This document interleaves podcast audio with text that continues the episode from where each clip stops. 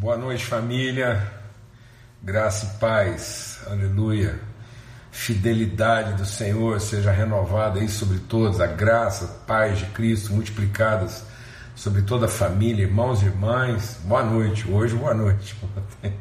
Eu queria ter uma palavra de oração. Essa semana foi uma semana assim muito especial, né? A gente poder é, compartilhar assim de algo tão tão significativo na nossa vida, da minha e da Lana. Então, sim, a gente é muito grato a Deus, né? E também grato pelo, pelo, pelo tempo, né? Muito singular, muito especial, um tempo assim de renovo mesmo na nossa vida. Muito bom, graças a Deus. Vamos ter uma palavra de oração.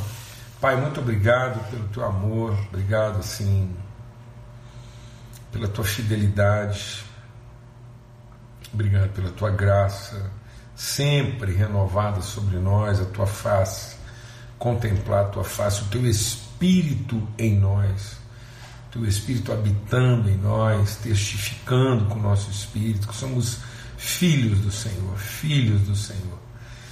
E é isso, Pai, que, que nos desafios, nos enfrentamentos, o nosso homem interior seja fortalecido, que nós sejamos verdadeiramente verdadeiramente, ó Pai, arraigados no Teu amor, sendo transformados no pleno conhecimento do Teu amor, até a inteira plenitude do Senhor na nossa vida, no nome de Cristo Jesus.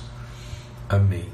Eu queria ler com vocês, dentro desse contexto e também podendo refletir um pouco mais, é, agora, um pouco mais também, avançar naquilo que a gente começou a compartilhar ontem sobre essa questão do Deus descendente, né?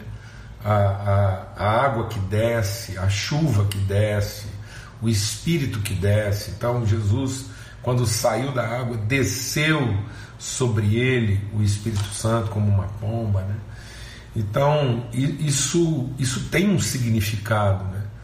É, conhecer Deus na sua descida então ele é o filho, tende em vós o mesmo sentimento. Né? Esse sentimento que Deus transmitiu para Abraão: vou te dar um descendente, né? sua vida em favor de alguém que descende, alguém que é gerado na sua descida. Então o Espírito veio sobre Maria e ela se achou grávida pelo poder do Espírito Santo. Né? O a pergunta de Maria, né? uma pergunta tão forte, né? de tanta reflexão, quando Deus vem, nos faz uma promessa, quando Deus faz uma promessa para nós, tantas promessas de Deus maravilhosas, promessas que, que ultrapassam, né? desculpa, promessas que ultrapassam o limite do nosso entendimento. Deus quer que a gente transponha, né? que a gente cruze o limite, sejamos transformados no nosso entendimento. E, e aí a Maria pergunta: como se dará isso? Então, quantas vezes você já se perguntou para Deus como se dará isso? E aí Deus responde: descerá sobre você o Espírito Santo e ele te envolverá meu Deus, a gente, a gente entender isso, né? Essa, esse fluir de Deus. Quantas vezes a gente acha que se nós estivermos em posições mais elevadas, né? E, e se a, gente, a gente acha que se a gente estiver mais empoderado, com mais poder, com mais capacidade, com mais reconhecimento, né? e na verdade a palavra de Deus diz: quanto mais esvaziado de nós mesmos, Quanto mais a gente se entrega né, com, com, essa, com essa paz, com essa calma, amém, amados? Essa, esse som de Deus, né? o som que faz sossegar. Né? Então, a, você ouvir o som das águas e saber onde elas estão e, e poder viver isso. E aí, eu queria ler com vocês para a gente discernir isso melhor, né? poder trabalhar melhor esse conceito, um testemunho da nossa casa, um testemunho da nossa vida, da nossa caminhada com o Senhor, encerrando essa semana aí de, né, de companhia, de compartilhar o pão enquanto a gente caminha, lá em Apocalipse, no capítulo 21. Então, em Apocalipse, no capítulo 21, diz assim: E vi novo céu e nova terra, pois o primeiro céu e a primeira terra passaram, e o mar já não existe. Vi também a cidade santa, a nova Jerusalém, que descia do céu da parte de Deus, preparada como uma noiva enfeitada para o seu noivo. Então ouvi uma voz forte que vinha do trono e dizia: Eis o tabernáculo de Deus com os seres humanos.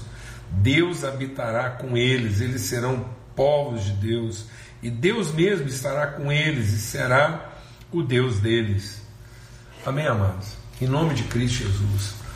Por que, que eu quero compartilhar isso? Porque Babilônia, né, o qual, que, o qual que era a marca? É, a marca, né? se, se tivesse que desenhar Babilônia, qual seria a marca de Babilônia? A marca de Babilônia seria a torre. Porque, na verdade, o convite para construir Babel, é, o que, que confundiu os homens? Sabe o que, que confundiu os homens? Foi esse desejo de reunir todo o nosso poder para construir uma torre, uma arranha-céus. A gente usa essa palavra, né? um arranha-céus. E quantas vezes a gente está querendo arranhar os céus? Quantas vezes a gente está querendo cutucar Deus? A gente ainda não, não discerniu o coração de Deus em relação a gente. Porque a gente ainda acha que Deus precisa ser cutucado. A gente quer cutucar Deus com uma vara, a gente quer arranhar a porta de Deus com o dedo. Né? A gente fica lá pensando que de tanto falar seremos ouvidos, né? que de tanto realizar seremos reconhecidos. E, e não é nada disso, nós não temos que arranhar os céus, nós não temos que colocar nossa expectativa nas torres que a gente levanta. Então, o que era a marca de Babel que trouxe tanta confusão para a humanidade? Colocar não um obelisco, né? um, um falo humano, né? uma ereção humana, um, um sinal de poder humano que, que cutucasse, né, que incomodasse, que perturbasse, o que dissesse para nós mesmos que nós conseguimos chegar lá, que nós finalmente nos fizemos ouvir. Sabe, mas o grande segredo da vida não é ter certeza de que finalmente Deus nos ouvirá. O grande segredo da vida é ter certeza de que finalmente nós o ouvimos. O segredo da vida não é ser ouvido por Deus. Segredo da vida é ouvi-lo. Segredo da vida não é saber que finalmente nós alcançamos Deus. Segredo da vida é finalmente saber que nós estamos prestando atenção nele. A vida bem-sucedida não é saber que Deus está prestando atenção em nós. A vida bem-sucedida é saber que nós estamos atentos a Ele aonde ele, aonde ele quer estar conosco. Então, não, a, a, a gente foi ensinado de que o homem vai subir, e no entanto, a visão de João é que a cidade vai descer. Glória a Deus, amado. A cidade de Deus não é a cidade em que nós vamos morar com Ele. Mas é a cidade que ele faz descer para ele morar conosco. Glória a Deus, amados. Num sentido, é, num sentido é, teofilosófico, a gente poderia dizer que todo mundo mora com Deus. Todo mundo mora com Deus porque, num certo sentido, todo mundo tem um puxado naquilo que é propriedade dele. Então, até o diabo mora de favores naquilo que é propriedade de Deus. Mas Deus não mora com todo mundo. Entendeu, meu irmão?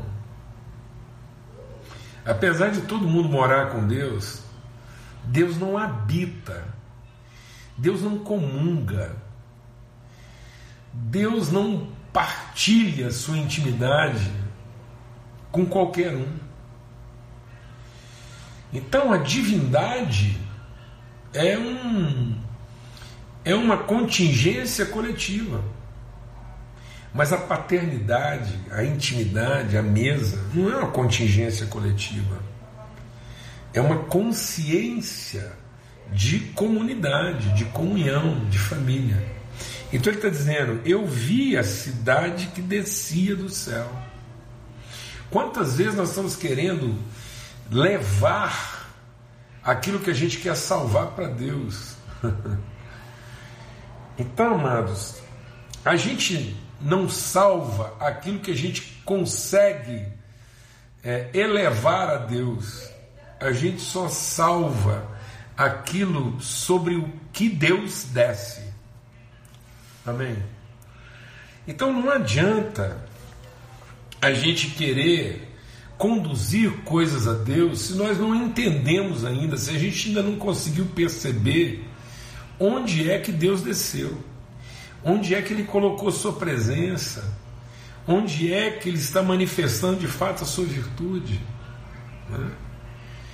Então não é a nossa capacidade de sensibilizar Deus a respeito de alguma coisa mas é a nossa sensibilidade de perceber, né, de discernir.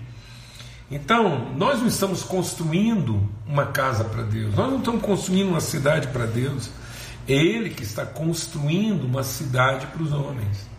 Então, se a marca de Babel era uma torre, a marca de Jerusalém é uma praça no centro da qual passa um rio. Ao lado do rio estão árvores frutíferas. E, e nesse rio, ao redor desse rio, se reúne gente de toda tribo, língua, povo, raça e nação. Então a vida com Deus não é né, aquela condição seletiva dos que conseguiram subir na torre. A vida com Deus é aquela condição comunitária daqueles que se encontraram no lugar onde Deus desceu. Então, é, a palavra de Deus diz que tudo que todo aquele que quiser se exaltar será humilhado, mas todo aquele que se humilhar será exaltado. Então, esse é o espírito de Deus, é o espírito de quem quer descer, é o espírito de quem quer fluir, né? é o espírito de quem quer se entregar, é o espírito de quem quer é, gerar, conceber. E, na verdade, nós estamos construindo torres, nós estamos construindo formas de cidade com a desculpa de querer alcançar a Deus, que são cidades injustas, são cidades que, que, que, que não descem, as partes mais baixas, nossas cidades não alcançam as partes mais baixas. E nesse particular eu tenho que, que, que compartilhar com os irmãos a nossa tristeza de perceber que isso está, isso está revelado na condição social das nossas principais cidades. Mais recentemente, agora, agora por esses dias, a ONU publicou de novo uma estatística revelando que, que entre as seis cidades mais desiguais do planeta, cinco são capitais brasileiras.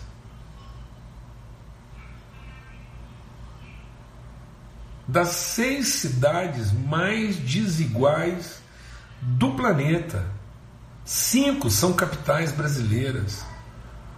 E capitais de, de, de de, de tradição cristã, evangélica. A cidade mais desigual, o maior abismo da América, o maior abismo social da América Latina é Goiânia, a cidade onde eu moro. Uma cidade de torres evangélicas monumentais, de expressões litúrgicas e religiosas, as mais impressionantes do país. E, no entanto, enquanto nós queremos arranhar os céus, a dignidade das pessoas nessa cidade está comprometida. O abismo que se criou entre a extrema riqueza e a extrema pobreza nessa cidade, tem gente perguntando aí quais são as cidades. Então, Goiânia, Belo Horizonte, Brasília, Curitiba, Fortaleza. Todas as cidades, Goiânia, Goiânia não é uma delas, não. Goiânia é a pior delas. Primeiro lugar no ranking da desigualdade social nas Américas. E, no entanto, um povo que não poupa esforços em, em, estabelecer estruturas litúrgicas religiosas as mais exuberantes e, e fantásticas desse país. E com essa insensibilidade que não transforma, não, não desce, não vai às partes mais baixas da terra. Então nós achamos que Deus quer que a gente construa uma cidade para Ele, sendo que Deus quer construir uma cidade para os homens. Deus não quer que a gente construa palácios e templos para Ele. Deus quer que a gente esteja com Ele construindo uma cidade para os homens. Aqui diz: Eu vi a cidade santa que descia do céu, da parte de Deus. E ele diz: Esse, essa é a habitação de Deus com os seres humanos, e Deus habitará com eles. Sabe, amados, Deus não quer que a gente construa um templo para Ele, Deus quer que a gente participe com Ele na construção de uma cidade para os homens. E, no entanto, nós estamos drenando a força da, das cidades. Muitas vezes, nós, em nome de Deus, nós estamos raptando, sequestrando de maneira quase escravizante os recursos das comunidades já sofridas e carentes para a construção e manutenção dos nossos templos e das nossas instituições de veneração a Deus. Sabe, amados, esse Deus que sobe não é o Pai de nosso Senhor Jesus Cristo. Eu sempre me lembro da situação do Saul o Saul, quando ficou louco, o Saul, quando ficou perturbado, e olha que o Saul foi um homem estabelecido por Deus para governar sobre Israel. Mas ele ficou doido, porque ele era um homem segundo as medidas humanas. Deus nos mostrou através de Saul o que, que é um homem de medidas humanas, de poderes humanos, de forças humanas. Esse homem ele se envaidece, ele se perturba, ele se confunde ele se rebela contra o próprio Deus que o estabeleceu, em nome do governo, do controle. Ele perde a sua sensibilidade. E o Saul, quando ficou louco, perturbado, ele foi numa médium para que ela pudesse adivinhar o futuro dele. Se travestiu de um mendigo, foi lá falar com a pitonisa, com a médium de Andor.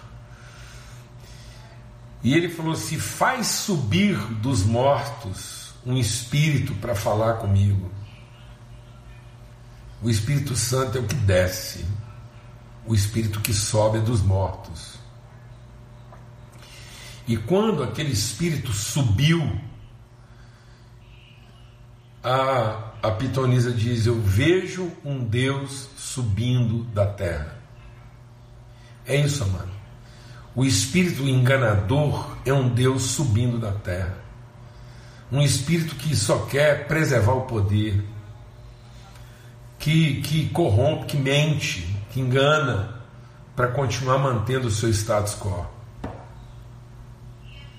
Mas quando Jesus falou com os seus discípulos, ele disse assim: se assentem, se aquietem, porque a promessa se cumprirá, e vocês receberão poder ao descer sobre vós o Espírito Santo. O Espírito Santo não é o espírito de quem quer subir. O Espírito Santo é o espírito daquele que insiste em querer descer. O Espírito Santo não é o espírito daquele que quer se encher, se empoderar, manter seu poder, sua capacidade. Mas é o espírito daquele que quer se esvaziar, que quer encher o abismo, que quer estabelecer a conexão e a comunhão. Nós não podemos continuar sendo um país de grandes ajuntamentos, de grandes estruturas religiosas, de grandes templos, de grandes eventos evangélicos, se isso não está construindo uma cidade para os homens que desce do céu, para que Deus possa habitar conosco, em lugar da gente ficar sustentando essa coisa esquisita de querer habitar onde Deus está. Deus não quer que a gente continue mantendo essa presunção, essa vaidade, essa ganância de querer morar onde Deus mora, mas que a gente possa finalmente receber a disposição dele, porque é Ele que quer morar conosco. Em nome de Cristo Jesus, o Senhor. Amém.